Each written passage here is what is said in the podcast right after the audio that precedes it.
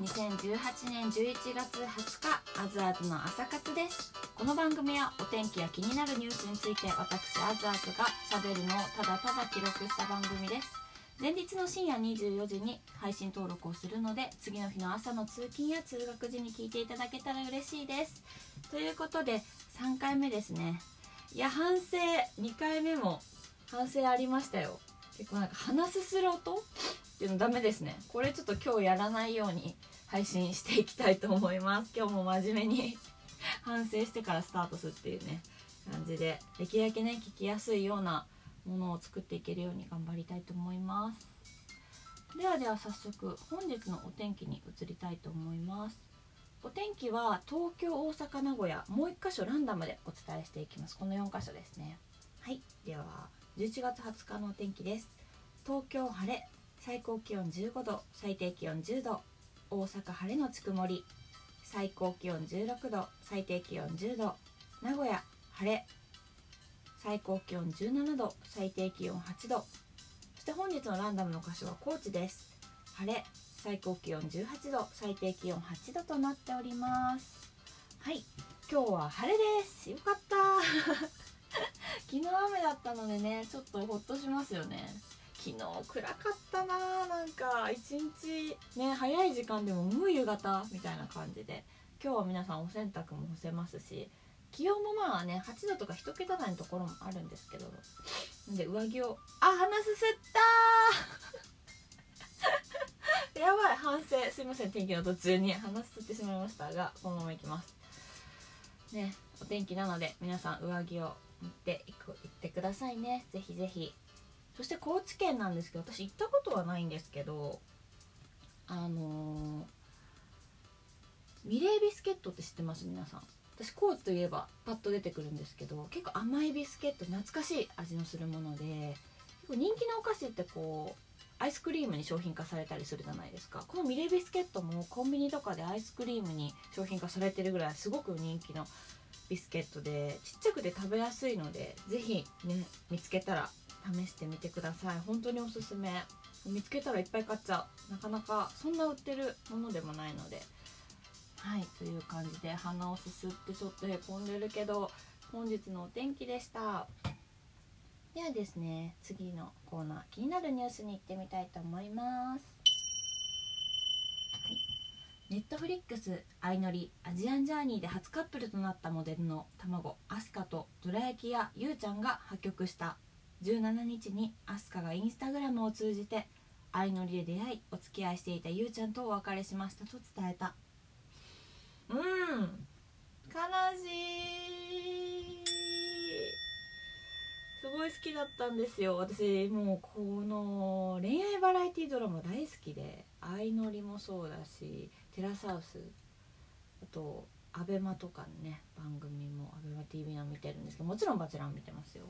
いややっぱこうね応援して見てたカップルが発覚したと知り合いのカップルが別れ,、ね、別れちゃったような感じでへこみますよね。まあでもね私ね個人的にはもういいかなと思ってる。番組中すごいね頑張頑張ったっていうかこう真剣にね恋愛をしていて別にもう破局してしまった分にはもう2人の自由だしいいんじゃないのかなっていう派なんですけど、まあ、視聴者としてはねああちょっと期待もしてた分っていうのがあるんですけどでも私まあねゆうちゃんとアスカもアスカがすごい過去を告白してゆうちゃんを受け入れてっていうすごく素敵なカップルだと思ってたんですけど確かにまあ性格はねこう両極端な2人だった対局だったのかなって思います。でもねもう一組ね相乗り、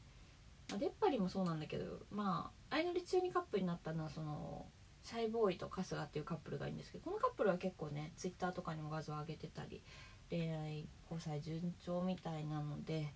あんま具体的にデートしましたみたいなのはないんですけどこうシャイボーイのライブを春日が手伝ってるような感じがあるのでこの2人はねなんかいい感じなのかな。結婚とかあったらね2組だったんですよね相乗り今回。まあ3組一応いるけど、うん、3組目も別れちゃってるんでもう春日とシャイボーイにかけるしかない。ねなんか昔ほどこうどんどんテンポよくカップルが生まれるっていうよりはなんか相乗り結構最近人間模様みたいなのがメインな番組になってきてるのかなって思います。見てる側ではすごい面白いですけどね。恋愛要素があるとやっぱグッと盛り上がりますよね。でこの恋リア番組恋愛バラエティ番組の中で私が今結構一番ハマってるのが「私の年下王子様」っていう ABEMATV の番組なんですけどいやこれはねアラサー女子には本当におすすめ。イケメンの年下男性が年上女性にただただ優しい頑張って素直に向き合ってくれるっていう番組で。でも男性もね見てほしいです。なんかいろいろこうこの子に恋してもらうにはこういうことしようとか考えるかもしれないけどやっぱりこうまっすぐこうぶつかってきてくれて本当になんか純粋に目の前にいる自分にこう向き合ってくれる姿がすごく素敵なのでこれ男性にも見てほしいですね。本当に原点っぽい恋愛の男性の、まあ、年下の純粋なまっすぐさと女性のこう恋愛に対して臆病になっちゃうけどでも心を開きたいみたいなところすごい迷いとか葛藤もあって脱落とかもあるんですけど結構描写はすごくあったかくて優しい感じなので私はすごい見ていて癒されるので是非まだ見てない方あずあず一押しの私の年下おじ様見てみてください。はいでは1つ目のニュースでした。チャイボーイ頑張れ。はいでは2つ目のニュースです。熊本県警は19日熊本市西区の県立熊本西高校で18日公式野球部の練習試合をしていた。2年の男子生徒過去16歳の頭にボールが当たり19日に死亡が確認されたと明らかにした。死因は外傷性くも膜下出血だった。熊本南署によると18日午後1時40分ごろ高校の男子教諭から男性教諭から選手が投げたボールが打者の頭に当たり意識がないと119番があった。高校などによると現場は学校のグラウンドで県内の別の学校と練習試合をしていた。生徒は右打者でヘルメットを着用。敷居を避けようとしたが左側頭部に当たったとみられる、う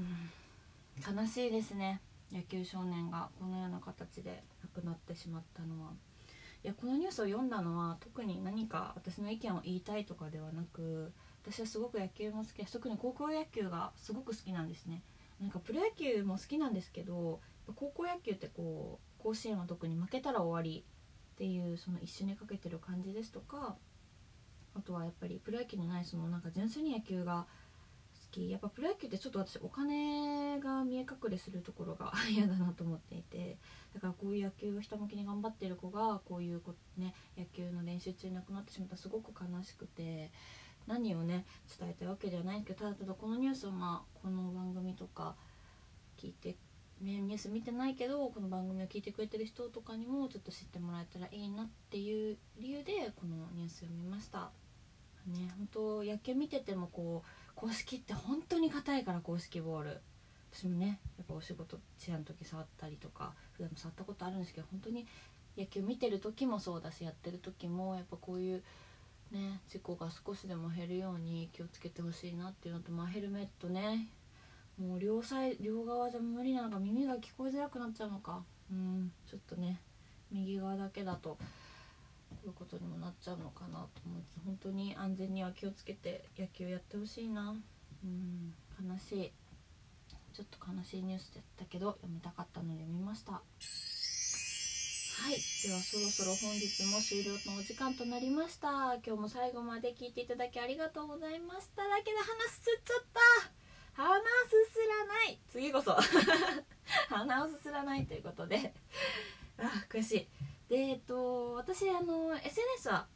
インスタグラムを中心にやってるのでこの番組のトップページにもプロフィールページにも載せているのでぜひそちらを見ていただいて飛んでいただければと思います。えっと質問箱も設置しています。今ニュース読んでるんですけど皆さんからの質問もいただけたら嬉しいです。そして皆さん今今いいねしてください。あのねこの番組再生回数が表示されないのでいいねをしていただけないとえ誰も見てないんじゃない？一人でずっとこんな喋ってみたいなちょっとすごい不安な気持ちになるのでぜひ今すぐいいねをネギでもいいです。ネギって何だって感じなんですけど何でもいいのを押してください。ぜひよろしくお願いします。では今日は晴れなので皆さんね元気にお仕事も学校も頑張ってください。私も頑張ります。ではでは皆さんいってらっしゃい。あずあずの朝活でした。